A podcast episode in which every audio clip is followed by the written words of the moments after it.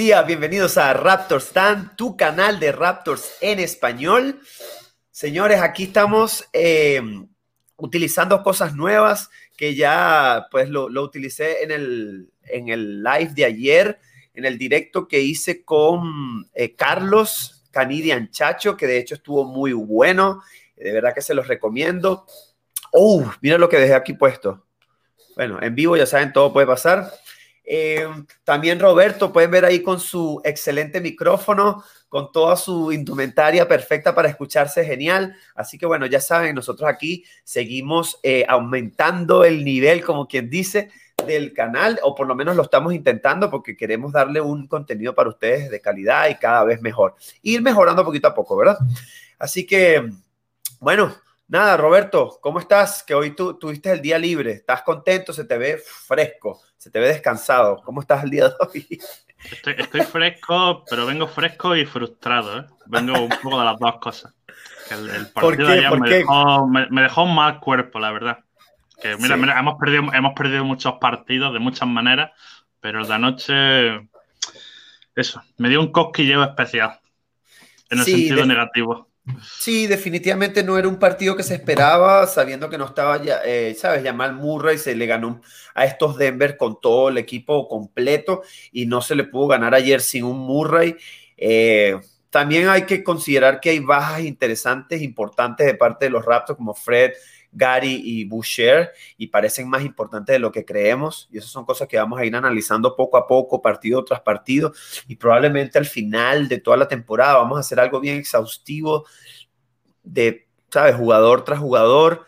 Eh, así que bueno, chicos, eh, como siempre expresamos los live ya saben, sigan a Roberto como Spanish-Raptors en Twitter, que pone información súper importante. De hecho, hoy hizo una pregunta, hizo una pregunta hace poco o en la mañana, en la mañana por lo menos de acá de Canadá. Eh, bien interesante que la vamos a conversar ahora más adelante. Eh, y bueno, síganme a mí como Raptors en Twitter, en Instagram, en YouTube, donde van a ver los videos suscríbanse. La otra vez, por cierto, quería pedir disculpas que dije que suscríbanse, suscríbanse, echando broma al principio, y no me refería a que se suscribieran al canal de Twitch. Si lo quieren hacer, buenísimo, espectacular, pero yo me refería al de YouTube porque sé que es gratis, ¿sabes? Solamente darle un clic. Yo sé que el de, el de Twitch es un poco, es, diferente, requiere dinero, pero ya eso yo, la verdad que no, ese no es el objetivo. Si lo hace, finísimo, pero no es el objetivo, es en el de, en el de YouTube, ¿ok? Así que nada, sin más preámbulo, aquí, que bueno, una cosa que quiero decir, bueno, como siempre, Canidian Chacho, qué bueno, excelente, gracias por tu participación ayer, la pasamos, la pasé espectacular, estoy seguro que tú también, como nos los hiciste saber ayer, gracias. Este chico, el Locta, que de verdad que ayer estuvo bien activo en el chat, qué bueno que estés por acá. Y bueno, vamos a darle de una vez, como siempre, vamos a empezar con el resumen del partido que Roberto lo veo ahí con, con, ganas de, de, escupir fuego. Váyalo. O no, no, perdón. Dale guaya, recuerda. Venga, vamos a darle guaya. Vamos a darle guaya. Voy a empezar tranquilo, el fuego, el fuego saldrá luego.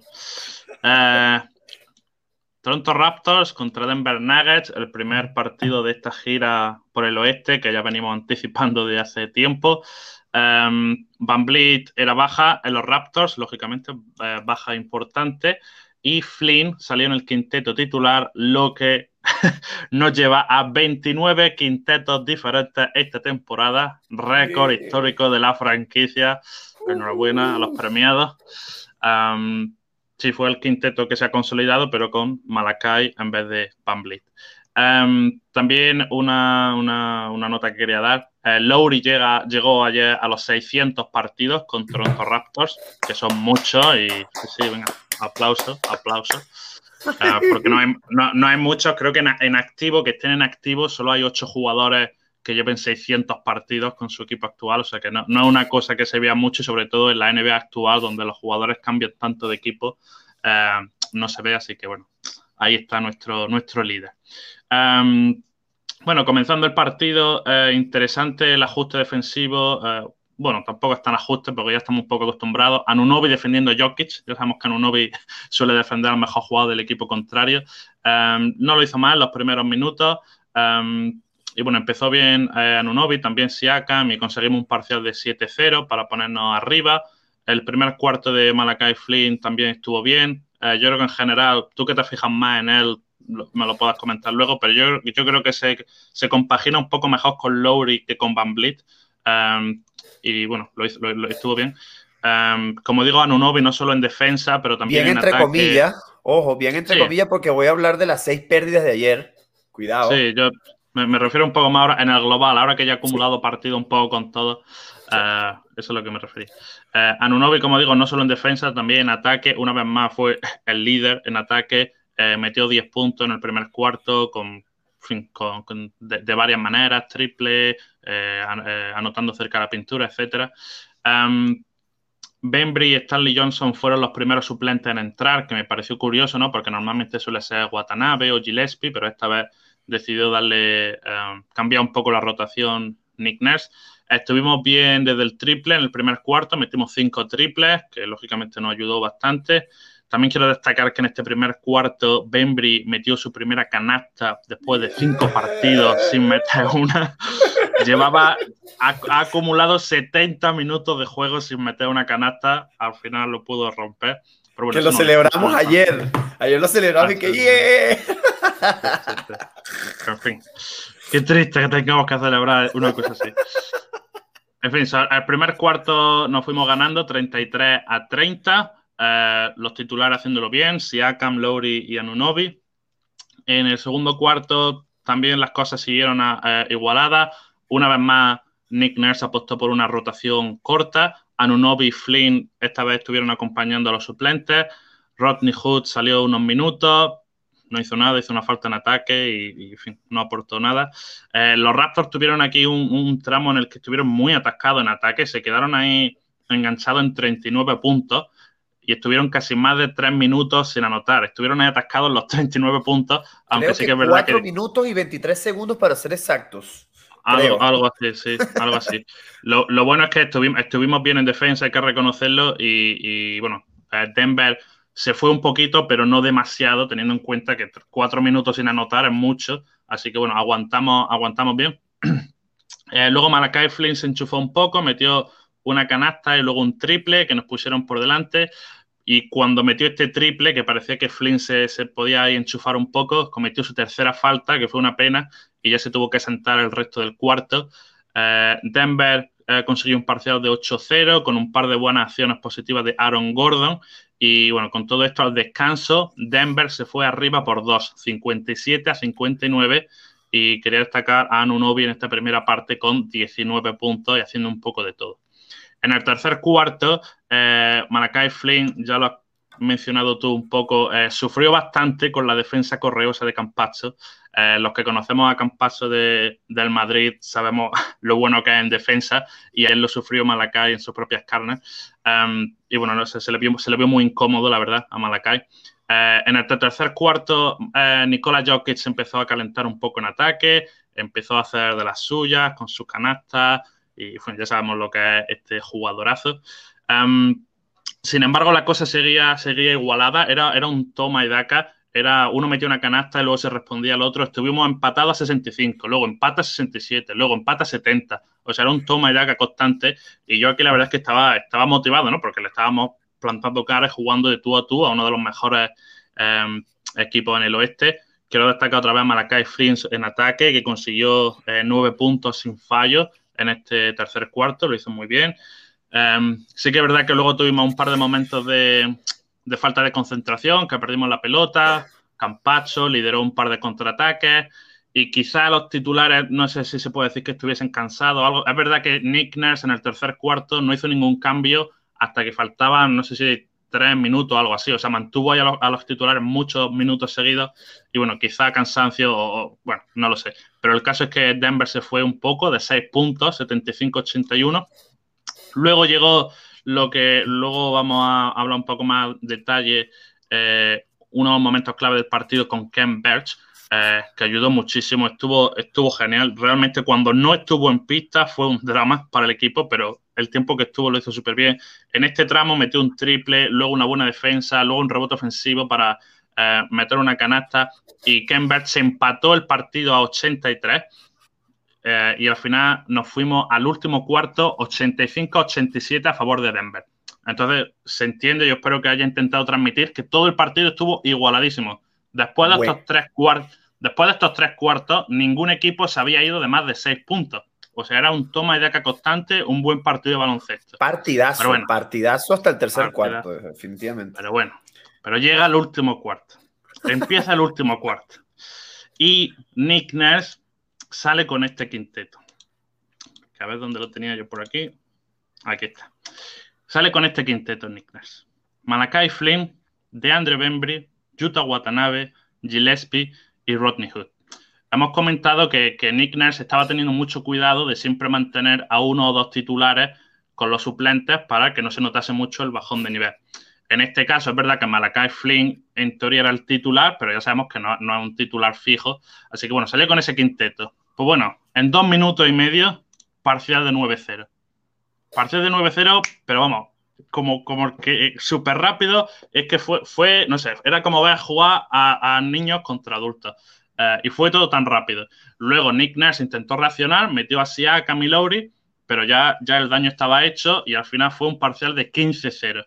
O sea, un parcial de 15-0 en los primeros cinco minutos del último cuarto y se acabó el partido. Es que, es que a mí lo que me enfureció o me, o me frustró muchísimo es como un partido que sabía batallado, peleado, luchado durante tres cuartos, se fue así. Es que fue así. Yo no sé cómo lo viviríais vosotros en directo, pero es que fue cuatro o cinco minutos, parcial de 16-0, hasta luego. Luego, eh, hasta, el, mismo Carlos se quedó impresionado. Carlos, Canida Chacho lo puede decir que estábamos ahí y no, no, no, nos dimos cuenta de cuándo sacaron tanta ventaja. Fue muy rápido. Y sí, es que esa banca, la banca definitivamente dejó mucho que desear en ese cuarto tiempo. Creo que fue un poco ambicioso de parte de Nick Nurse dejar esos chicos allí solos. Pues es verdad, que también, es verdad también que, ahora mismo la segunda unidad de Toronto está muy perjudicada por las bajas, pero bueno, luego, entramos en eso. Eh, el quinteto de Denver durante ese parcial, también para saberlo, era PJ Dozier, Michael Porter Jr., Austin River, Michael Green y Paul Millsap. O sea que tampoco es que estuviesen eh, las superestrellas de Denver. Pues bueno, pues ese quinteto de Denver se cargó a la segunda unidad de Toronto. Y ya te digo, es que el partido se acabó ahí. Hemos tenido otros, hemos tenido muchos partidos en los que hemos estado 15, 16, 20 abajo y por lo menos hemos intentado remontar, no hemos quedado ahí. No, pero en este, en cuanto se abrió la brecha, se acabó el partido. Lowry se frustró mucho, cometió ahí un par de faltas un poco estúpidas. Yo creo que por eso de la frustración de estar batallando todo, todo el partido y que se vaya todo tan rápido. Y nada, fue, los últimos cinco minutos fueron completamente de la basura, no hay nada que comentar. Lo único que voy a destacar es que Jalen Harris, el otro rookie, que sí, tenemos otro rookie, para el que no lo sepa, hay otro rookie en el equipo, aparte de Malakai Flynn, eh, jugó por primera vez, no sé cuánto hacía que no jugaba, pero este chico entre entre las lesiones, el coronavirus y que, bueno, que lógicamente no forma parte de la rotación. No había jugado desde hace muchísimas semanas, así que, bueno, por lo menos jugó. No hizo nada, por cierto, pero bueno, por lo menos pisó la cancha. Y nada, derrota. Dime, dime. Cuidado que por ahí puede estar la jugada cabra loca, porque ese carajo se, se, quiso lanzar un triple desde la esquina con el jugador totalmente encima, como si él fuera Michael Porter Jr., que puede saltar, no sé, hasta cuatro metros y lanzar por encima de la gente, y se la taparon, pero fue una fue un tapón que lo podía hacer yo, creo yo. Yo creo que yo podía haber hecho ese tapón, porque es que el defensor estaba demasiado cerca, fue muy ambicioso. Pero bueno, no se le puede dar tanto palo porque tenía mucho tiempo sin jugar, ¿no? No, no, sí, tampoco. Y nada, derrota 111 a 121. Dos derrotas seguidas. Sabemos que estamos en el periodo más difícil de la temporada y es una pena porque no, no hemos estado a la altura. Perdimos contra Nets, perdemos contra Nuggets y ya sabemos que, no nos podemos permitir muchas derrotas y ya, en fin, ya la cosa pinta negro, pero negro oscuro. Y nada, ese es mi resumen. Bueno, yo para agregar es lo que siempre agrego, la batalla de rebote se perdió, 35 versus 47, sabemos que, bueno, que tanto Gordon como, como Jokic son jugadores que agarran mucho rebote, dominan mucho los tableros. Em, hay cosas que sí, me, bueno, agarramos más más que la media de, asistencia, que nuestra media de asistencia es 24, corrígeme si me equivoco. En, este, en esta vez, pues repartimos 27 asistencias, cosa que estuvo bastante bien. En tiros de triple estuvimos a 50%. Todos, todos los, apartados, vean acá, casi todos los apartados mejores que los de Denver. Mira, en tiros de campo 48 versus 47, 50 en triples versus 34, tiros libres 83 versus 80. En rebotes se pierde la batalla, sobre todo en rebotes ofensivos, se gana la batalla en asistencia, se gana la batalla en robos, se pierde a, en tapones por dos y aún así, vean cómo quedó el partido. ¿No les parece interesante esto? Yo no sé si lo habías visto tú así, Roberto. No, pero, es, que, es que realmente es que el partido, el 95% del partido fue muy igualado. Porque es que fueron dos minutos o tres minutos. algo que, algo que cambió de cielo a la tierra y no se pudo recuperar después. Fue impresionante. Estamos, ahí se, se, les estoy, se los estoy mostrando. Se ganó prácticamente casi todos los rubros y, y, no se pudo ganar el partido. De hecho, llegó a estar por casi 20 puntos. Bueno, hay, que, eh, decir, hay que decir, para que no viera el partido, que en el último cuarto eh, la ventaja fue muchísimo mayor, que esos últimos cinco minutos de la basura se recortó mucho, pero se nos fueron de 23. O sea, pasamos de ir mm. perdiendo de, de dos puntos a 23 puntos en cinco minutos. En serio, es que fue, fue, muy, fue muy espectacular, la verdad. Luego se maquilló ahí en los últimos minutos, pero que, que fin.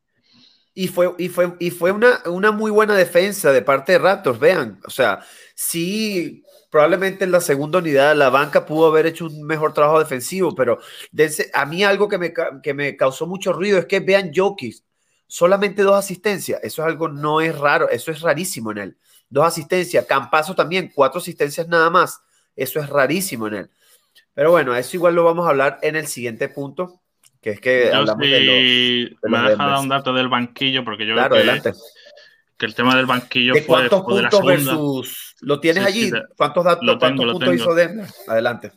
Que el tema, el tema de la segunda unidad fue, pues lo, lo, que, en mi opinión, fue lo que decidió el partido, que la segunda unidad de Toronto no fue capaz de aguantar la segunda unidad de Denver y ahí, pues, se fulminó el partido.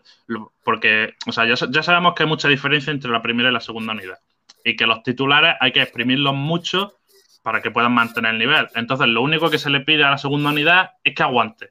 Que aguante los, los cuatro o cinco minutitos que van a jugar, que aguanten para que luego los titulares intenten pelear. Y ayer, pues, aguantaron en la primera parte, pero no en la segunda. Punto del banquillo. Eh, he quitado los cinco últimos minutos del partido. O sea, he considerado que en el momento en el que entró Jalen Harris, que es cuando faltaban cinco minutos, eso ya es minutos de la basura, así que no lo cuento porque ya, lógicamente, todo el mundo se relajó. Ah, entonces, quitando esos últimos cinco minutos, los puntos del banquillo fue Toronto 9, Denver 41. 9-41. Es un más 32 a favor de Denver. Y claro, con un más 32, ¿cómo lo compensas? ¿Cómo lo recuperas? Pues es que es muy difícil. Es que si tu banquillo solo te da nueve puntos, nueve puntos, estamos un banquillo formado por cinco o seis jugadores y solo te da nueve puntos. Es que, claro, es que ahí, es donde. Es que, es que no hay más misterio, es que eso es lo que el problema. Y, no se puede decir que, es que no tenía. Bueno, es que eso también lo hablábamos. Creo que. Sí, es que faltaban mucho, faltaban mucho de la segunda unidad, claro, claro. Sí. Eh, eh, eh, falta Boucher, falta Gary Trent Jr. y faltaba Fred Van Vliet, que pasa a ser titular y baja Malakai. Entonces, creo que son tres piezas clave. o sea, estamos hablando de liderazgo y de anotación y de, y de microondas defensivo y, tremendo jugador que te abre espacio en la cancha porque te mete muchos triples sin hablar de lo que te aportan rebotes y, ¿sabes? Son jugadores clave. yo, quiero especificar, yo quiero especificar que mis críticas a la segunda unidad me estoy refiriendo al partido de ayer específicamente. Porque en los partidos anteriores ha habido muchos buenos momentos de Watanabe, de Gillespie, de, de Boucher, por supuesto. O sea, yo me estoy refiriendo al partido de ayer. No estoy criticando la segunda unidad en general toda la temporada, que también se podría hacer, pero estoy hablando del partido de ayer. por supuesto, por supuesto. Vamos a pasar al segundo punto que siempre hablamos de los Denver Nuggets. En esta, en este, en esta oportunidad vamos a hablar de, de la excelente dosificación de Denver el día de ayer. Eh, si vamos a las estadísticas de Denver, primero, bueno, lo que dije anteriormente, que hicieron muy pocas asistencias, cosas que me, causó mucho ruido, pero eso también viene de, la buena defensa que se están aplicando los dos equipos. Eh, pero vean que tanto Jokic como Campaso, como Gordon, se, se, tomaron muy pocos tiros. O sea, yo los vi bastante relajados en cancha sabiendo que venían de un back-to-back, porque jugaron un partido eh, eh, el, el, pasado, el día pasado, contra los New Orleans Pelicans. Y vaya que fue un partidazo. De hecho, hubo una jugada polémica que Jokic le hizo una tapa a Zion Williamson y parece que fue falta, no fue falta. Ayer lo revisamos en el directo con Carlos y en el, revisamos el, los últimos dos minutos de reporte de la NBA y resulta que lo denominaron como un EINC, Incorrect Non-Call. O sea que fue falta y no la pitaron. Entonces, eh, creo que me encanta, me encanta esa manera en cómo jugó Denver ayer porque lo, de verdad que eso te, te dice mucho de un equipo que ya sabe que está en playoff, que está jugando un back-to-back, que tiene jugadores lesionados y a su vez ganan un partido sin tener que matarse tanto, que fue básicamente lo que hizo Durán. No sé si se acuerdan, que también el, el segundo, el partido de Brooklyn, que también fue back-to-back, que también fue back-to-back, o corrígeme si me estoy equivocando, y Durán lanzó pocos tiros. O oh, no, yo creo que no fue back-to-back, pero lanzó pocos tiros. El carajo se dosificó. O sea, lanzó creo que no más de 12 o 10 tiros. Entonces, esto dice mucho de, de, estas franquicias que están obviamente con miras y con objetivos a, algo importante, a luchar por un anillo. Eh, de momento, quiero destacar a Michael Porter Jr., que me encanta cómo lanza por encima de la gente. Creo que eso es una, una, habilidad que, le va, lo va a llevar muy lejos y lo va a llevar muy lejos porque no tiene la necesidad de atacar tanto y, ¿sabe? y utilizar su cuerpo para poder meter puntos, porque ya solamente con lanzar por encima de la gente puede hacer el trabajo, ayuda al equipo y los riesgos de lesiones bajan. Entonces creo que, eh, además que sabemos que él tiene ya una lesión en la espalda, y nos lo dijo muy bien Carlos ayer, Canidian Chacho, que, sabes, que él, viene como asustado tratando de no empeorar esa lesión. Eh, quiero destacar también a, Austin River, que ya hoy se fue oficial que Denver Nuggets lo, lo contrató para lo que queda de temporada. Creo que es un microondas desde el banquillo que te va a anotar buenos puntos. yo lo veo un perfil así, no, no con tanto nivel, pero puede ser que lo llegue. Un perfil así tipo Jordan Clarkson en Utah Jazz, me gustó bastante. Ya Michael Green, que Canadian Chacho no es tanto de su devoción, pero, pero de verdad que hizo un partidazo ayer, estuvo muy, muy activo en defensa, cortó muy bien al aro, buenos donqueos. De hecho, metió dos triples, es 15 puntos, 5 eh, rebotes, 2 asistencias. Y una cosa más, todos los demás hicieron su trabajo bien, pero el viejito, que le dice, Canidia Chachi le dice el viejito, Paul Millsap, que en tan solo 16 minutos, muy, muy efectivo, 8 puntos, 7 rebotes, 3 asistencias, un robo y con 50% en tiros de campo. Este señor, para los que no saben, el, el año pasado él estuvo entre, lo, entre, la, entre los 10 mejores, entre los 10 jugadores más efectivos la temporada pasada. No aporta tanto, no hace tantos puntos, pero lo que hace, lo hace bien. Y creo que eso, que eso es un, un, buen punto para estos Denver que están buscando pelear sabiendo todas las bajas que tienen. No sé qué, te parece a ti, Roberto. Sí, estoy bastante de acuerdo con casi todo lo que has dicho. Es otra cosa que cuando lo pienso también me pone, me frustra un poco, me enfada un poco, ¿no? Que es que parecido a lo que nos pasa con los Nets, no ganó un equipo muy bueno, a un equipo muy bueno, eso no cabe duda, pero eso, jugando, no voy a decir a medio gas, pero no jugando al 100%, se veía claramente. Aparte, eh, quitando Michael Porter Jr., ningún jugador jugó más de 30 minutos. O sea, Nikola Jokic, que es el, favorito al MVP, tuvo un partido normalito. Campacho, normalito. Aaron Gordon, pues casi un mal partido, se me pregunta. Entonces, pues, los jugadores que nos ganaron, pues ya lo has hablado tú, los jugadores, pues los, secundarios, los suplentes, los que acaban de llegar. Entonces, eso te hace sentir un poco, pues, que nuestro equipo no da.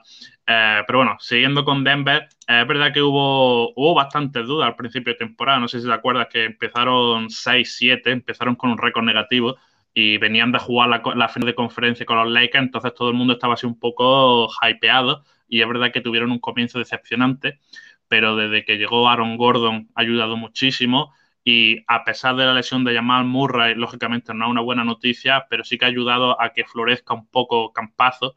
Eh, y desde que se lesionó Jamal Murray están 7 a 1, que tiene muchísimo mérito, pero es que de los últimos 25 partidos han ganado 20. Es que sí, si a mí me pregunta, se puede considerar que es de los equipos más en forma de la liga realmente, porque 20 victorias de 25 partidos eh, es muchísimo y bueno, están ahí, están ahí cuartos y, se pueden meter terceros. y con Barton también afuera, que está, diciendo eso, que no solamente ah, Murray, Barton también, que eso es una pieza importante también. Sí, pero a, un equipo que lo que es el núcleo del equipo lleva bastante tiempo jugando juntos y, en fin, se nota que hay buena química y, bueno, lógicamente no, no, está bien tener bajas, pero es un equipo en el que las bajas no se notan tanto como en otros, por ejemplo los Raptors. Eh, pero bueno, que a nivel clasificatorio yo creo que están, están muy bien. Están a medio partido de Clippers por tercer puesto. Y está interesante, ¿no? Porque ahí hay una lucha por intentar evitar a los Lakers en primera ronda, que uno no sabe muy bien lo que hacer, ¿no? Porque uno pensaría, vamos a intentar quedar terceros para evitar a los Lakers, porque tal como van los Lakers, que no te extrañe que caigan al sexto y que también te toque. Entonces, en fin, va a estar interesante ahí eh, cómo, cómo, van a ser las posiciones en el oeste. Pero bueno, que en general, muy buena temporada de Denver, un equipo que juega bien, que seguramente tiene el MVP de la temporada y que bueno, que en playoffs yo creo que le puede ganar a cualquiera. Así que nada, muy bien por ello. Así es, así es. Eh, bueno, yo creo que podemos dejar esto aquí. Sí, quiero acotar esto que dice Canadian Chacho, importante Harrison, que yo pensaba que era rookie, pero no es rookie. Es que no lo conocía, la verdad, me, me, me causó ruido, porque por lo general no se me van jugadores así. Siempre tengo, siempre estoy pendiente de todos los jugadores, pero ese jugador de verdad que no me lo conocía y de verdad que hizo un, trabajo estupendo ayer. Bartos Morris eh, y Murray, sí, lesionado y Morris también, a mí se me había olvidado ese chico, Morris, que él, él también le quita, es difícil porque tanto su labor como la de Campazo, ¿sabes? Se, se, solapan bastante. le quita, minutos. Aunque me parece que Murray, Morris, perdón, es más anotador que organizador. Este, este chico es más, más entrenador en la cancha, organiza más a su equipo. Eh, y bueno, quiero hacer un anuncio importante antes de pasar al siguiente punto, que es... Sí, decirles que un chico que de verdad que crea bastante contenido importante, sobre todo a través de, no sé si tiene otras redes, pero yo lo sigo a través de Twitter, capaz, creo que Roberto también lo sigue. Él se llama Javier Molero, Javier Molero, ¿ok? Él va a estar, eh, lo vamos a entrevistar, va a estar aquí en el canal el día, conchale, lo busqué aquí, 14 de mayo. El, día 14 de mayo es sábado, ¿ok? A las 2 de la tarde de Canadá, 8 de España, 7 de Reino Unido, por supuesto, para que, ¿sabes? Se, vengan, porque de verdad que el chico maneja bastante información de, de baloncesto, sobre todo de la universidad, de la G League y de la NBA también. Entonces va a ser creo que un episodio bien, bien espectacular. Aprovechar de que se está terminando la, temporada regular. No sabemos si Raptor va a clasificar o no, pero, ¿sabes? Se puede, podemos hablar un montón de cosas con él, ¿sabes? Hablar de premios. Bueno, eso ya lo van a saber, pero va a ser bien interesante. Así que se los recomiendo. No se pierdan ese día, el 14 de mayo, ¿correcto, Roberto? El 14 bueno, lo que, mayo. Eso es lo que tú me has dicho. Yo no sé qué es 14 de mayo, sábado, 14 de mayo, sábado a las 2, ¿ok? no me ha engañado al 14 de mayo. es que lo estaba buscando aquí.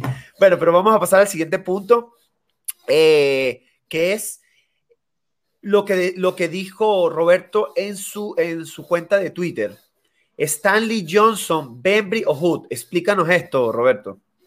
Bueno, es que hemos hablado de la segunda unidad que no aguantó y bueno, principalmente yo tengo a estos tres jugadores entre ceja y ceja eh, porque es que su rendimiento durante toda la temporada ha sido muy pobre, pero pobre a niveles, no voy a decir históricos, pero en fin, jugadores que aportan muy poco. Y bueno, que sí, que alguno alguna vez ha tenido algún partido bueno, vale, pero en una temporada de 70 partidos o 60 y algo que llevamos, yo diría que el 80% de estos jugadores han jugado mal. Y claro, y por eso han acabado saliéndose de la rotación. O sea, si estos jugadores están jugando últimamente es porque nos faltan tres jugadores clave, por eso tienen hueco. Pero es que Nick Nurse se ha visto obligado a, quitar a estos jugadores de la rotación porque es que realmente no aportaban. Y ya digo, si, si, si vemos a estos jugadores jugando es porque nos falta gente. O sea, eso que la gente lo tenga claro. Y bueno, simplemente algunos, algunos datos. Yo, yo me imagino que ya la gente los conoce de sobra y estará igualmente frustrado. Bueno, he puesto, he puesto así esa pregunta en Twitter, como tú decías, y bueno, me ha llegado un poco de todo. Había gente que, que me decía que, bueno, la, pregunta era en plan que cuál de estos tres jugadores te gusta menos o te frustra más o que te gustaría que saliese del equipo más pronto. Y ya te digo, he recibido mensajes por los tres. Algunos me han dicho Stanley Johnson, otros me han dicho Hood, otros me han dicho Bembry.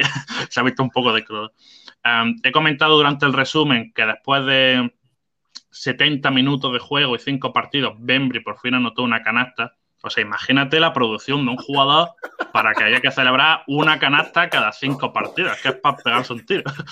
Bueno, pues ha roto ya esa racha, nos alegramos por él, pero es que el que entra ahora Rodney Hood, que lleva, es verdad que Rodney Hood juega muy poco, hay que reconocerlo, pero lleva ya 4 partidos y un total de 26 minutos que tampoco mete una canasta es que si tu, si, es que si tu producción desde el banquillo es una canasta cada cinco o seis partidos, pues lógicamente no va a llegar muy lejos.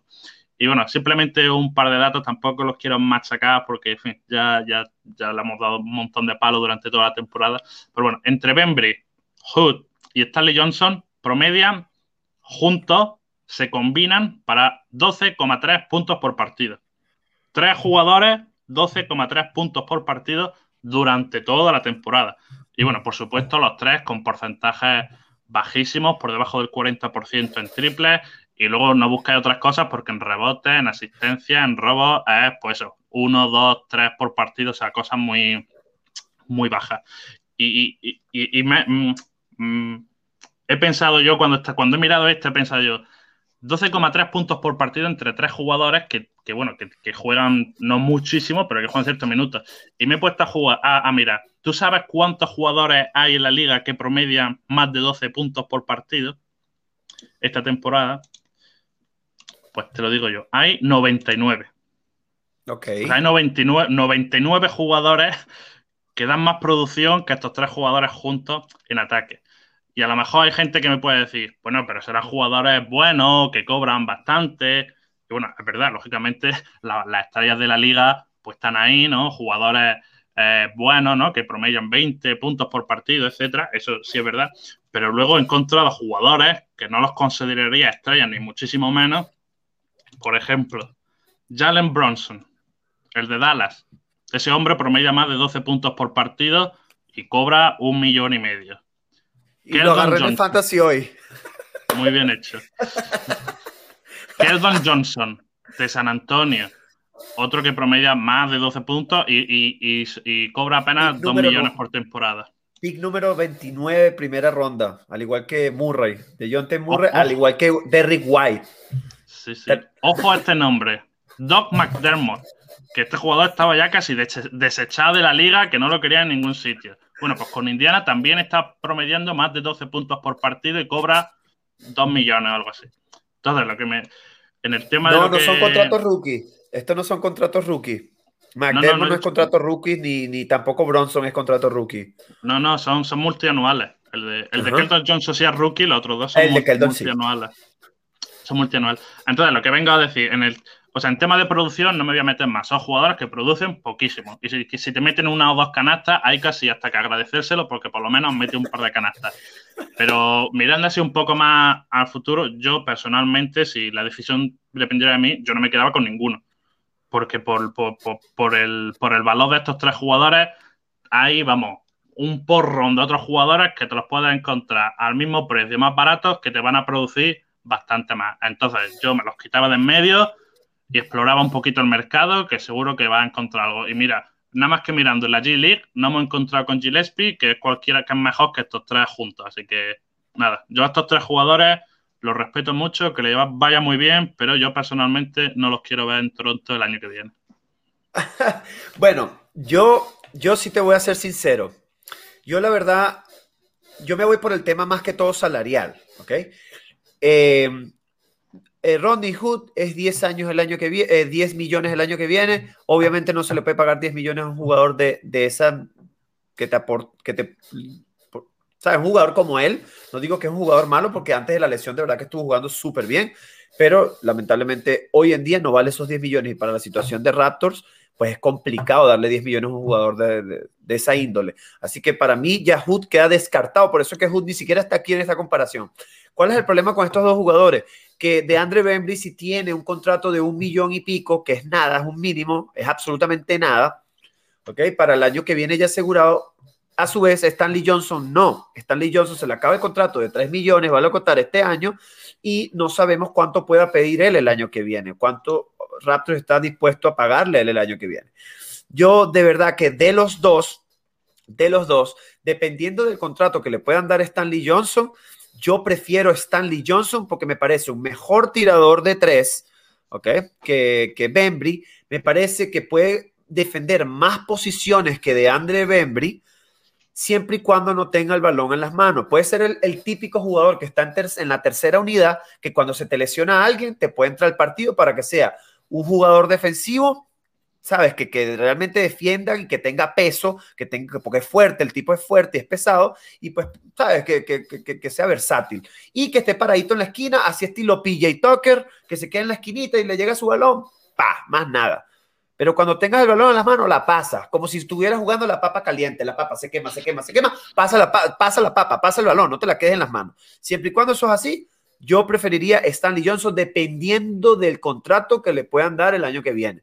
¿Ok? Porque a todas estas, si no, prefiero de Andre Bembry porque, repito, aunque es un jugador que no está, no está jugando bien ahorita, pero ha tenido partidos muy buenos. De verdad que lo ha tenido. Y cuando nos venimos acá a la, a la eficiencia, al rating ofensivo del defensivo, vean que los dos en ofensivo son malísimos, no están ni siquiera por encima de 100 puntos. O sea, eso quiere decir que meten menos de un punto en cada posesión.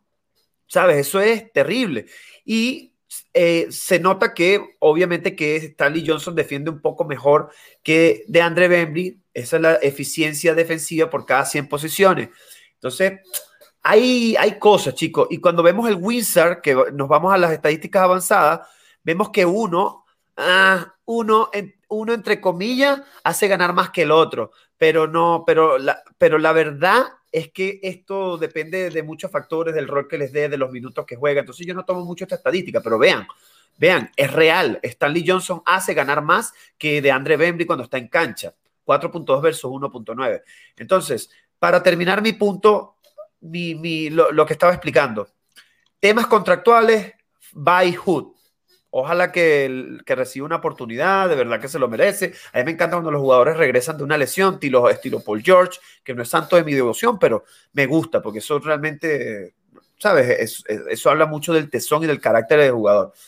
Y estos dos jugadores, por temas contractuales, ahorita Bembry, porque no nos cuesta absolutamente nada y no lo cuento para el año, para, para la temporada que viene, pero puede ser un jugador que está ahí en la tercera unidad para cualquier lesión, cualquier cosa que suceda. Y si se le da un buen contrato a Stanley Johnson, por debajo, por 3 millones o por debajo de los 3 millones, pues prefiero a Stanley Johnson que de Andrew Bembry. Respondí tu pregunta, Roberto. Sí, me parece bien. Porque tú, para, para ti, ninguno. Yo creo que uno de los dos, yo creo que uno de los dos aportaría, y de hecho Stanley Johnson tiene más tiempo en la franquicia y creo que vale más la pena. Lo que pasa es que va a depender del contrato. Yo creo que Stanley Johnson lo va a buscar sí o sí este, este equipo Golden State Warriors, porque te lanza bien de triple y, y además que les va a ayudar en defensa que tanto necesita. Esos son los perfiles que necesita Golden State el año que viene. Vamos a pasar al siguiente punto, que es le nombro o no le nombro.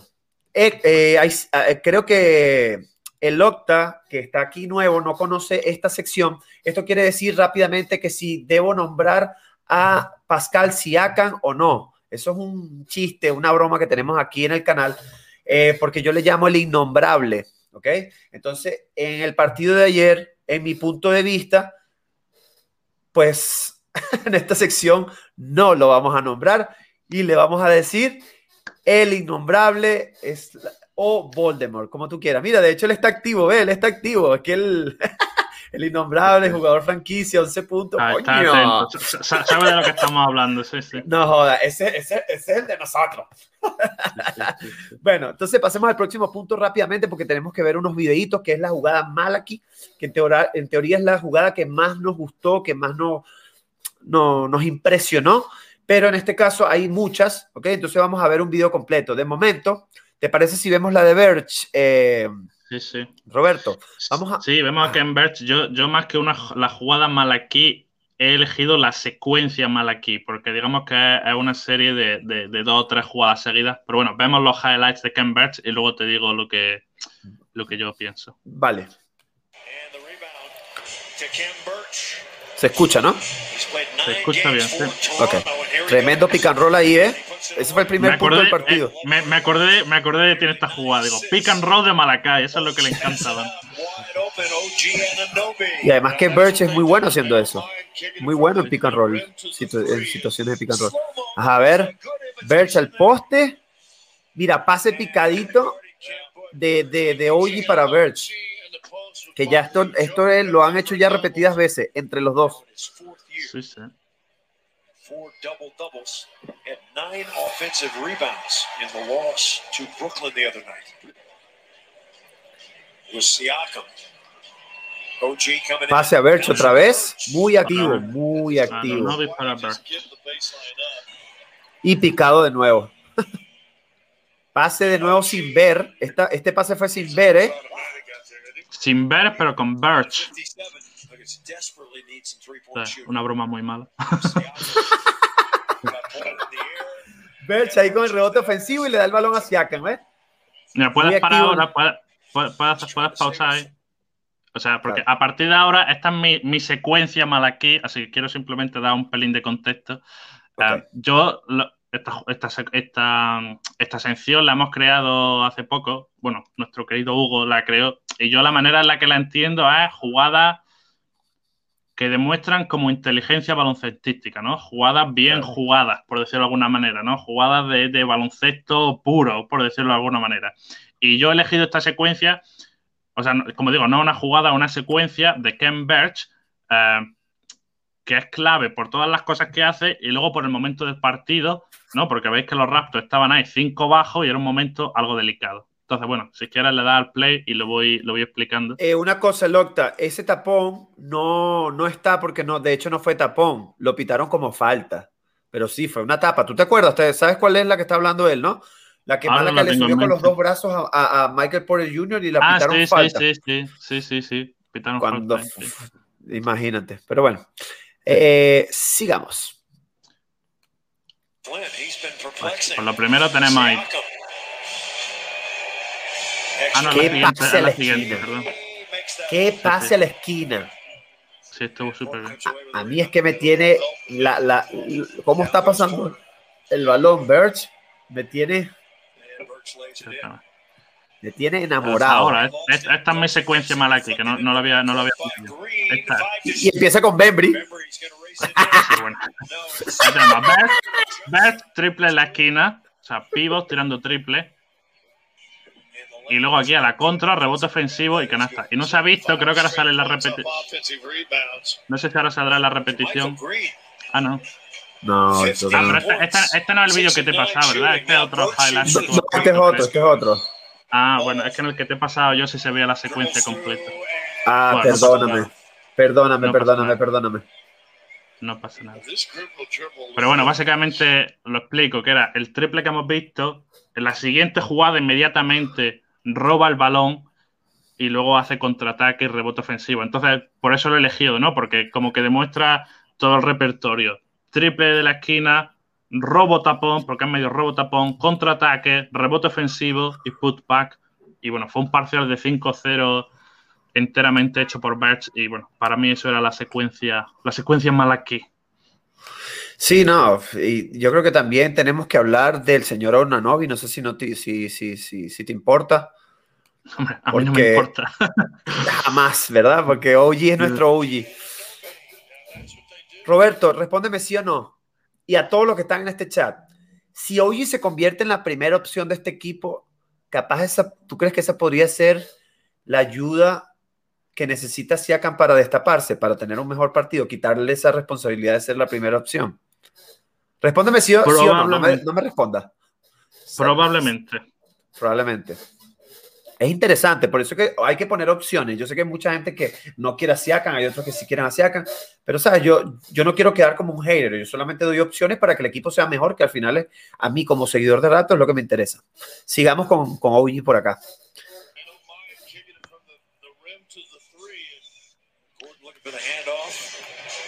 OG la roba, ese para mí es mi jugada Malakai la roba y la clava de espalda. eso define exactamente cómo llegó Oji a la liga. Exactamente así, como un especialista defensivo, especialmente perimetral, que ha, ha mejorado su defensa, digamos, alrededor del aro interior, si se puede decir así.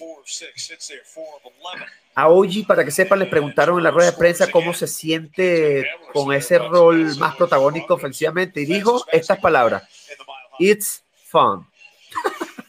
Él no habla mucho. Epa, con la mano izquierda, otra vez, y esa es la segunda vez, Eurostep y termina con la mano izquierda. Y, y, esta no es la, este no es el único Eurostep que, que hizo el día de hoy o el partido de ayer. Ahí vamos a ver otra que hizo también, que, que fue asistencia de Malakai. Mm. Y, los, tiros libres también, ¿eh? que eso se, habla poco, pero los tiros libres están muy bien también. Raptor si, si tiene, si, Raptor ha tenido suerte con eso, que, el, que, los jugadores, mal que bien, están bien de tiro libre, que eso al final en playoff, eso, eso es un valor agregado. Un valor súper agregado. Yo lo digo porque Anunobi en sus primeros dos años eh, no era un buen tirador de, de tiros libres. Estuvo, a ver que lo tenía por aquí, 62% primera temporada y 58% en la segunda temporada. Y se nota que, se nota que lo ha trabajado.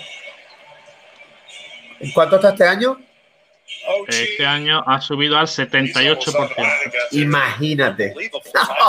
la subida es espeluznante, impresionante. Mira, Ah, no, esta no es. Ah, sí, no, esta que lanza su triple desde la esquina. Sí, es que llegó a la liga como eso, como un 3 D. Mm. Allá es 5 allá es cinco de 5 en tiro libre. Bueno, esto ya mira, mira, partido estaba acabado. ¿Vieron el Eurostep? Sí. Pase obviamente del jugador, el mejor jugador del mundo, de Malakai Flynn. Eurostep y la deja. Y es la segunda vez y ya lo viene haciendo y cada vez se siente como mejor. A mí lo único que me preocupa es que no vaya a ser que haya un pie por ahí y se vaya a lesionar el tobillo porque eso, esas jugadas son súper peligrosas. Pero, pero de verdad que... Yo sé lo que a mí me gusta de Anunobi, que, que tiene un montón de, de registros y mucha variedad de, de, de, pues de técnicas y de habilidades eh, en ataque. O sea, en este vídeo le hemos visto tirar triples, unos contra uno al poste, el Eurostep, y luego los robos, los contraataques. O sea, es que es un jugador muy completo y ya no se ven tantos jugadores así. No, es que, es que ah, esto hay que hacerlo, Roberto. Vamos, vamos a comprometernos. Vamos a comprometernos a hacer una comparación de este jugador con Kawhi Leonard cuando Leonard empezó. Cuando Leonard empezó, pero exactamente igual, no a compararlo con el Leonard de ahorita, ojo, sino cómo ha sido el progreso de Leonard y cómo ha sido el progreso de, de, de Oji desde cada una de las, de las estadísticas, tiros de campo, tiros de tres, tiros libres, robo, todo, toda vaina. Lo el, vamos a el corte de pelo, la expresión corporal, todo. Todo, todo, lo vamos a hacer todo acá. ¿Esto qué te parece? Dudo que tú crees que si, si acepte ese rol de hoy ser el primero. Que eso está rudo. No lo sé, está difícil, la verdad. Está rudo, está rudo. Pero no sé, es que ya yo te digo, para mí los cánceres se quitan de raíz. Bye bye. Pero bueno, aquí nos dice, o oh, como la de Birch. Y para terminar, ok, esta sección que se ha tornado un poquito larga, eh, pero es que es la que más nos gusta, porque siempre recordar lo que pasó el partido de ayer siempre es interesante. Es, de hecho, mira, el video está hasta acá, pero vamos a empezar aquí, que quiero mostrarle varias cositas que hizo Malacay ayer, que son súper importantes, que son cosas nuevas. Vean, veamos. Aquí, pues roba el balón y mira cómo se va de un costado al otro costado con, con, con Jokic encima y aún así finaliza. Eso estuvo genial, eso me encantó. La próxima, vuelve a entrar jumper desde la mitad, no le salen jumper desde la mitad, puede finalizar jumper media distancia. Ya puede hacer esas dos cosas. Vean acá, triple con defensa encima y sin balón. Eso es algo nuevo. Él por lo general todos los tiempos que lanza siempre tiene el balón en la mano. Está empezando a jugar mejor sin balón. Vean. Cash and shoot. Mano encima. Otra. Vean esta. Siakan le da el balón. Ni siquiera, ni siquiera se jugó liso. Ataca y deja contra una buena, excelente defensa, diría yo, de Michael Porter Jr. Bueno, esto fue una falta. En tiros libres creo que se fue perfecto otra vez. En, tiro, en tiros libres.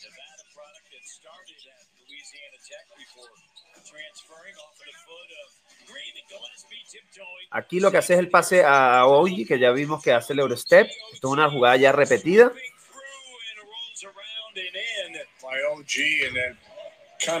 Qué hermoso, qué hermoso, qué hermoso,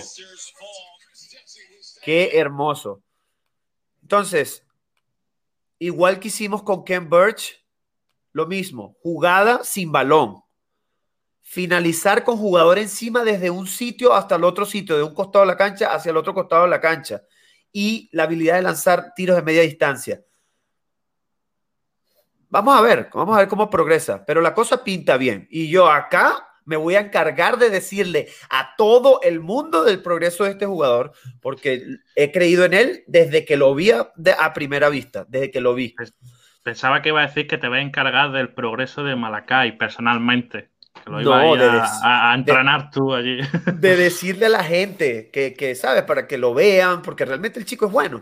El chico es bueno. Y, y, y, y, por eso, no es que empujo, pero por eso estoy tan tranquilo si Lauri se va. Sí, que me va a doler, porque obviamente a quien no le va a doler que Lauri se vaya. Me dolió también de Rosa, pero, pero siento que el progreso de este chico depende de eso, depende del rol. Y ah, entonces, ah, vamos a ver qué pasa en esta agencia libre. Pasemos, cabra loca el día. Rápido, te digo la mía, que es cuando Siakan estaba driblando, bueno, perdón, el innombrable estaba driblando el balón. Yo no sé si te diste cuenta de eso. Canidian Chacho, que está aquí, me lo, no, nos los puede confirmar. Estaba driblando el balón y perdió el control del balón Birch le estaba haciendo una cortina y el tipo dribló el balón alrededor de Birch. O sea, es decir, yo soy Siakam, esto que está aquí es Birch y el tipo hizo así. Y, le pasó el balón alrededor a Birch y, y fue una locura. El final fue pérdida. Se la robaron y fue punto de Denver en transición.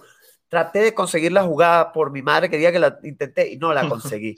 Pero esa jugada de verdad que nosotros ayer, si tú la ves en el directo, la, lo que dijimos nosotros fue así como que, wow, wow, impresionante. ¿Cuál es tu jugada cabra loca del día? Pues no la he pensado demasiado, pero no sé por qué, pero se me ha quedado ahí un poco en la mente Rodney Hood, que, este hombre se supone que es un anotador del banquillo. Ya he hablado antes que lleva mucho sin meter una canasta y lo primero que hizo fue una falta en ataque. O sea, salió y la primera jugada fue una falta en ataque. Y es como, joder. no podría hacer otra cosa. Falla, un tiro por lo menos, pero que una falta en ataque no va a ser la mejor manera de ganar minutos. Sí, definitivamente. Un anuncio importante, una muy buena noticia, sarcásticamente para Raptors, es que LeBron James probablemente va a jugar el día de hoy y si no juega el día de hoy, con seguridad, lo acaba de decir Wonarowski, va a jugar el domingo contra Toronto Raptors. Entonces, bueno, para que sepan, una buena noticia para Raptors. Eh, obviamente sarcástica, pero bueno. Damníficos, tus tres jugadores damníficos. Ya estamos terminando. Vamos con esto, damnificados, y estamos listos. Si quieren una preguntita, déjenos una preguntita y las contestamos rápido. Déjenlas ahí en, los comentarios, chicos. Gracias por estar por eh, acá. A ver, Roberto. Eh, voy a rápido porque ya hemos hablado mucho de los jugadores. tercero, Kyle Lowry, eh, del que no hemos hablado mucho, por cierto, pero bueno, 20 puntos, 7 asistencias, 5 rebotes, 5 triples. Es verdad que se frustró mucho ya al final con esas dos faltas absurdas, pero bueno, a mí me encanta el liderazgo y la lucha de este jugador. Eh, así que bueno, Lowry. Eh, segundo, mi querido OG, ya lo hemos visto en los highlights, 25 puntos, por cierto, tiró ya 21 tiros, que es su récord. Nunca había tirado tanto. Que eso habla también de ese, de ese rol eh, principal que está adquiriendo poco a poco. Y primero, el señor Ken Birch, que hizo el mejor partido de su carrera, con 20 puntos. Eh, 9 rebotes, 4 asistencias, 2 robos, 8 de 10 en, en tiros, 2 triples, que nunca en su vida había metido 2 triples. Así que, bueno, partido muy completo. Y sobre todo, aparte de la estadística, es que cuando no estuvo en pista se notó, pero un montón. O sea, el equipo era una cosa cuando estaba él y otra cosa cuando no estaba. Así que esos son mis damnificados. Eh, sí, yo no tengo, yo no, no, son los mismos jugadores, que no hay nadie más que agarrar, porque todos los demás, aunque, aunque ya tengo dos fechas metiéndolo, pero esta vez no lo voy a meter por este dato que, que está acá, que son los, las pérdidas, que hizo seis pérdidas ayer, son muchas, para mí no es aceptable, hizo más pérdidas que, asis- que asistencias, entonces para mí eso no es aceptable, pero el partido de Malakai, quiero hacer esa salvedad, fueron 16 puntos, 6 rebotes, 4 asistencias, con 6 de 9 en tiro de campo, para un 66% y 50% en triple. O sea que estuvo espe- eh, espectacular, pero las pérdidas lo mataron. De hecho, es el, el que tiene el peor plus minus del equipo y es por las pérdidas. Eh, quería hacer esa salvedad, entonces me voy los mismos jugadores que tú dijiste, lo único es que voy a cambiar a OG, lo pongo de tercero, ¿ok? Por, la, por el bajo porcentaje y subo a, a Kyle, a Lauri de captain para la segunda posición y Birch indudablemente de primero porque el tipo está imparable, está imparable. O sea, un jugador que te está haciendo estas estadísticas y, y con los pocos tiros que se lanza, mira que no promedia más de 10 tiros, no ha pasado, no, todavía no se han lanzado más de 10 tiros. El tipo, pff, 80% en tiros de campo, es una locura, ¿vale? Eso es una locura. Y cuando nos vamos a Denver, eh, si quieres ir tú, Roberto, porque esta va a estar un poco más complicada. Sí, la verdad es que estuvo, estuvo muy repartido y como ya hemos hablado, hubo jugadores desde el banquillo que, eso, que, lo hicieron, que lo hicieron bien. Pero yo creo que me voy a quedar con Jamaica Green, tercero, 15.5 rebotes y sobre todo esa inyección desde el banquillo. Eh, segundo, el futuro MVP de la liga, Nikola Jokic, que a medio gas hizo 19 puntos, 11 rebotes con buenos porcentajes. Y primero, Michael Porter Jr., que bueno, estuvo tirando del carro casi todo el partido y acabó con 23 puntos, 7 rebotes y 3 tapones. Sí, aquí nos están haciendo unas preguntas interesantes, pero vamos a colocar aquí lo que nos dice Canian Chacho, Birch, OG Malakai. Él se decanta más por Malakai. Y de eh, Denver, Rivers, Michael Porter Jr. y Jamaica Green. Creo que me voy a ir con esto, con este mismo trío. Solamente que voy a poner a Jamaica Green. Lo voy a poner de, de segundo a Michael Porter Jr. eh, perdón, a Michael a Green de segundo, a Michael Porter Jr. de tercero y a Rivers de primero. Eh, ¿Por qué Rivers de primero? Porque aunque sus estadísticas no estuvieron muy buenas, pero de verdad que metió tiros en momentos claves.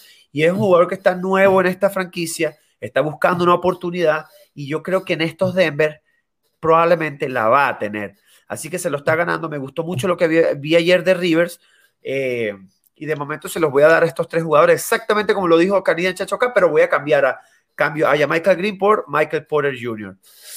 Eh, y bueno, vámonos al, a lo siguiente y después respondemos una preguntita que nos hizo Locta ahí, súper importante, más que una pregunta, es un comentario. Vámonos a, perdón, a cuál es tu damnificado de En los dos. Toronto, sí, en Toronto Rodney Hood, por todos los motivos que ya he dicho. Y en Denver lo podríamos dejar desierto porque ninguno jugó mal como tal, pero digamos que el que jugó menos bien, por decirlo de alguna manera, eh, Aaron Gordon, que bueno, siendo titular se quedó solo en, solo entre comillas, nueve puntos y, siete rebotes, pero vaya, que lo podemos dejar desierto si quieres porque todos jugaron bien. Sí, sí, sí, no, de acuerdo contigo. De hecho, Aaron Gordon eso es más o menos lo que hace. No hace Ya, puntos ya. en estos Denver. Él es más que todo, se encarga más de la defensa. Eh, pero sí, yo estoy de acuerdo contigo, Hood. Es que no hay otra persona que meter. Eh, los demás de verdad que lo hicieron, ¿sabes? Estuvo bastante bien. Se pudiera meter al innombrable, sí, pero, pero es que yo creo que lo de Hood está siendo preocupante. Porque es que entras a cancha y haces una falta ofensiva. Y fue una falta ofensiva demasiado clara. Nah, No sé, no sé, no sé. Eh, entonces, para terminar, Roberto, eh, tú, yo no sé si tú viste esto, y esto es algo que quisiera dedicarle solamente dos minutos para terminar, que ya nos vamos a pasar la hora, conchale. Eh, hubo una, una, una, finalización de dossier que Lauri como que le hace una falta fuerte, le pone el brazo en el pecho y se cae, cae de mala manera, que de hecho se revisó el codo, menos mal que no pasó nada grave, menos mal, porque a mí me, a mí, yo me asusté bastante. Pero antes de decirte lo que yo pienso de eso, ¿qué te pareció? Tú viste la jugada, ¿no? Me imagino que te acuerdas. Sí. ¿Qué piensas al respecto? Nada, simple fue una, la típica falta por frustración. Yo creo que Lowry, pues, sabía, había, entiende la importancia del partido, había estado ahí batallando y, y, luchando duro. Y bueno, Lowry, que ya lleva 600 partidos en el equipo, se dio cuenta de que ya estaba el partido roto y cerrado y bueno, hizo ahí una falta de frustración, seguramente porque ya quería irse de, del campo. Uh, no es que me parezca bien, tampoco creo que fue una falta tan dura, simplemente fue una falta clara, pero no dura. Sí que es verdad que se cae así un poco rara, pero bueno, Lowry enseguida mmm, se preocupa por ahí, le pide perdón porque no era, no era su intención. Su intención era hacer una falta clara, pero no una falta dura. Entonces, pues, no lo veo ni, ni, bien ni mal, porque yo también estaba frustrado y si yo estuviese en la pista, seguramente a lo mejor también se me hubiese escapado ahí un, un mamporro. Así que bueno, ni fu ni fa. ¿Saben qué? Que yo pienso distinto. De hecho, saco a Lauri de los magníficos y meto a Malakai. ¿Por qué? Me estoy echando para atrás, ¿no? ¿Por qué? Porque no solamente fue esa falta que yo no estoy de acuerdo, frustración, no me interesa. Es grave. Lo que hizo es grave y a mí me pareció que lo debieron haber votado porque pudo haber lesionado gravemente a un jugador sin necesidad. Sin necesidad. Hay momentos para frustrarse y hay, hay maneras de hacer falta y más un jugador así. Esto no es un rookie. Es un jugador que tiene que saber cómo hacer faltas fuertes para que no te metan el punto, yo lo entiendo. Pero a su vez, después de eso, no sé si te acuerdas, Roberto, que, que, que Chacho y yo nos quedamos así. Otra jugada que, que, que, fue una pérdida e iba el jugador de Denver, no me acuerdo ahorita quién fue, no, creo que fue Harrison, que estaba entrando a canasta y Lauri le hizo una falta, trató de hacerle una falta fuerte, pero como fue seguida a la que ya había pasado, ah, mira, Rivers, nos lo está diciendo Canadian Chacho, y, y, lo tocó, y, y, Rivers hizo el 2 más 1 sencillo, ¿sabes? O tú haces una falta fuerte, o pues no la haces. Lo de Dossier fue el contrario porque ya estaba en el aire, tienes que tener cuidado. O sea, tienes que hacer la falta fuerte, agárralo, abrázalo completo y llévatelo contigo, ¿sabes? Y le pides disculpa, disculpa, disculpa, pero no, le, no lo zumbes así. Esa segunda pudo haberlo abrazado, pudo, pudo haberlo hasta empujado y no lo hizo, sino que lo medio rozó, hizo una, una, una jugada tontísima y fue 2 más 1, cuando la partida todavía estaba como por 15. Entonces yo decía, no es que se iba a recuperar, pero estaba por 15, ¿sabes? Que Malacay no metió 14, 12 puntos en menos de un, de, de un minuto 30 el, el, hace dos meses, hace un mes. Uno nunca sabe. Entonces, por eso saco a Lauri y, y creo que esto es una, un detalle que, que, lo hablé bastante en el directo porque no me gusta cuando los jugadores se lesionan. Yo que tanto criticas a Zapachulia cuando, se, cuando lesionó a Kawhi Leonard en esos míticos playoffs de San Antonio contra Golden State, que yo insisto que si Kawhi no se hubiera lesionado, cuidado si Golden State hubiera pasado. Pero ojo, ese es mi pensamiento. Ya los, los fanáticos de Golden State me van a caer encima, pero es lo que pienso, es lo que pienso. Eh, eh, Sasa Pachulia, el MVP de esa temporada. Así que eh, por eso es que ah, soy tan, soy muy cuidadoso con el tema de las lesiones. Entonces, eh, ¿algo más que quieras agregar? Yo creo que abarcamos todo el partido de ayer, creo que fue bastante interesante el live de hoy, vimos hasta tres videos, que por lo general no vemos tres videos. Eh, ¿Algo más que quieras aportar para...? No, nada. Si quieres vemos la clasificación para repasar el hoyo en el que nos hemos metido. Ay, ya, ya, que se me olvidó. Bueno, no pasa nada, para eso estoy yo aquí, para recordártelo. Conchale, vale. Siempre se me olvida. Ya, es que se me atará. No se vaya, no se vaya, que esto es importante. Esto me lo dijo Roberto antes de empezar y a mí se me olvidó. Es que bueno, eh... es que realmente es lo único que, que, que, que, interesa en este final de temporada. ¿no? Ya sabemos que estos últimos 10, 12 partidos, en general, eh, los fans de la NBA pierden un poco de interés, ¿no? Porque ya no hay tantas cosas en juego, hay muchos equipos que ya empiezan a reservar jugadores de cara a playoff. pero sí es verdad que este año con la inclusión del play-in, pues hay muchos partidos que se vuelven interesantes que otras temporadas no serían muy interesantes. Entonces, lo que se refiere es... Dime, dime. No, no, que aquí estamos de acuerdo con el play-in. En este canal aquí estamos de acuerdo y estamos contentos con el play-in. Si no, fuese, si no fuese por el play-in, llevaríamos ya tres semanas de vacaciones. Sí, em, sí, nadie haciendo nada y no estamos de acuerdo, no, no, estamos en la misma línea de Luca Donchi. No. Y bueno, que en lo que se refiere a Toronto Raptors, pues es que al ritmo que va Washington, es que Washington mm, es increíble lo que está haciendo. Eh, lógicamente es que no te puedes permitir ni una derrota, porque es que Washington no pierde, entonces no te puedes permitir una derrota. Y Toronto ha perdido tres, tres de los últimos cuatro. Entonces, es que eso ya te deja, te deja muy mal. Yo, si vamos a cazar a alguien, yo creo que es más fácil que cacemos a, Indiana que a, que a, Washington.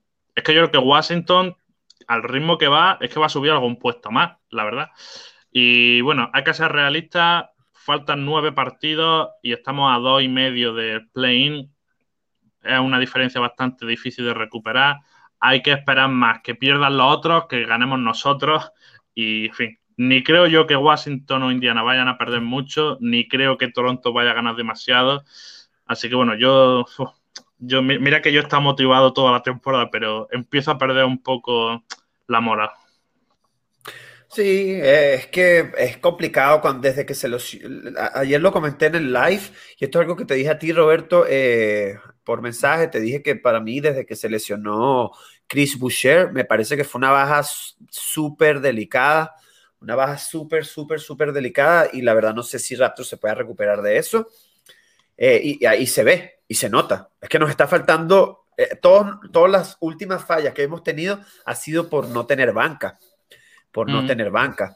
Entonces, eh, y, aunque, y aunque Gary Trent Jr. no estuvo jugando bien, estando en la banca o saliendo con la segunda unidad, pero es una, es una amenaza es una amenaza para el equipo contrario porque ya lo conocen y pues genera algo, pero ya esa amenaza ni siquiera está.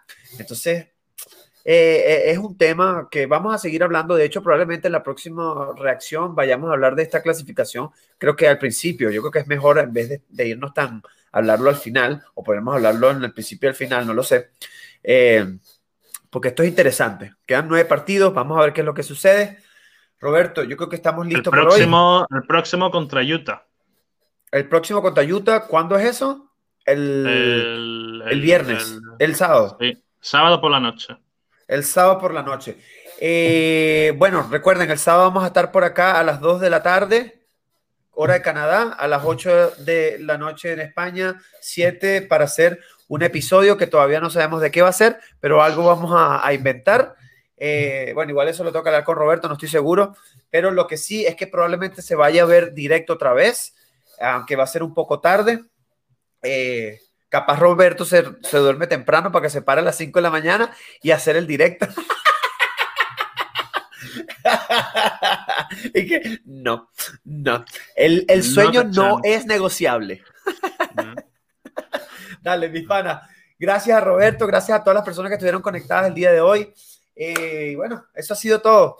Gracias, un mega abrazo, cuídense mucho y recuerden, We the North. Adiós.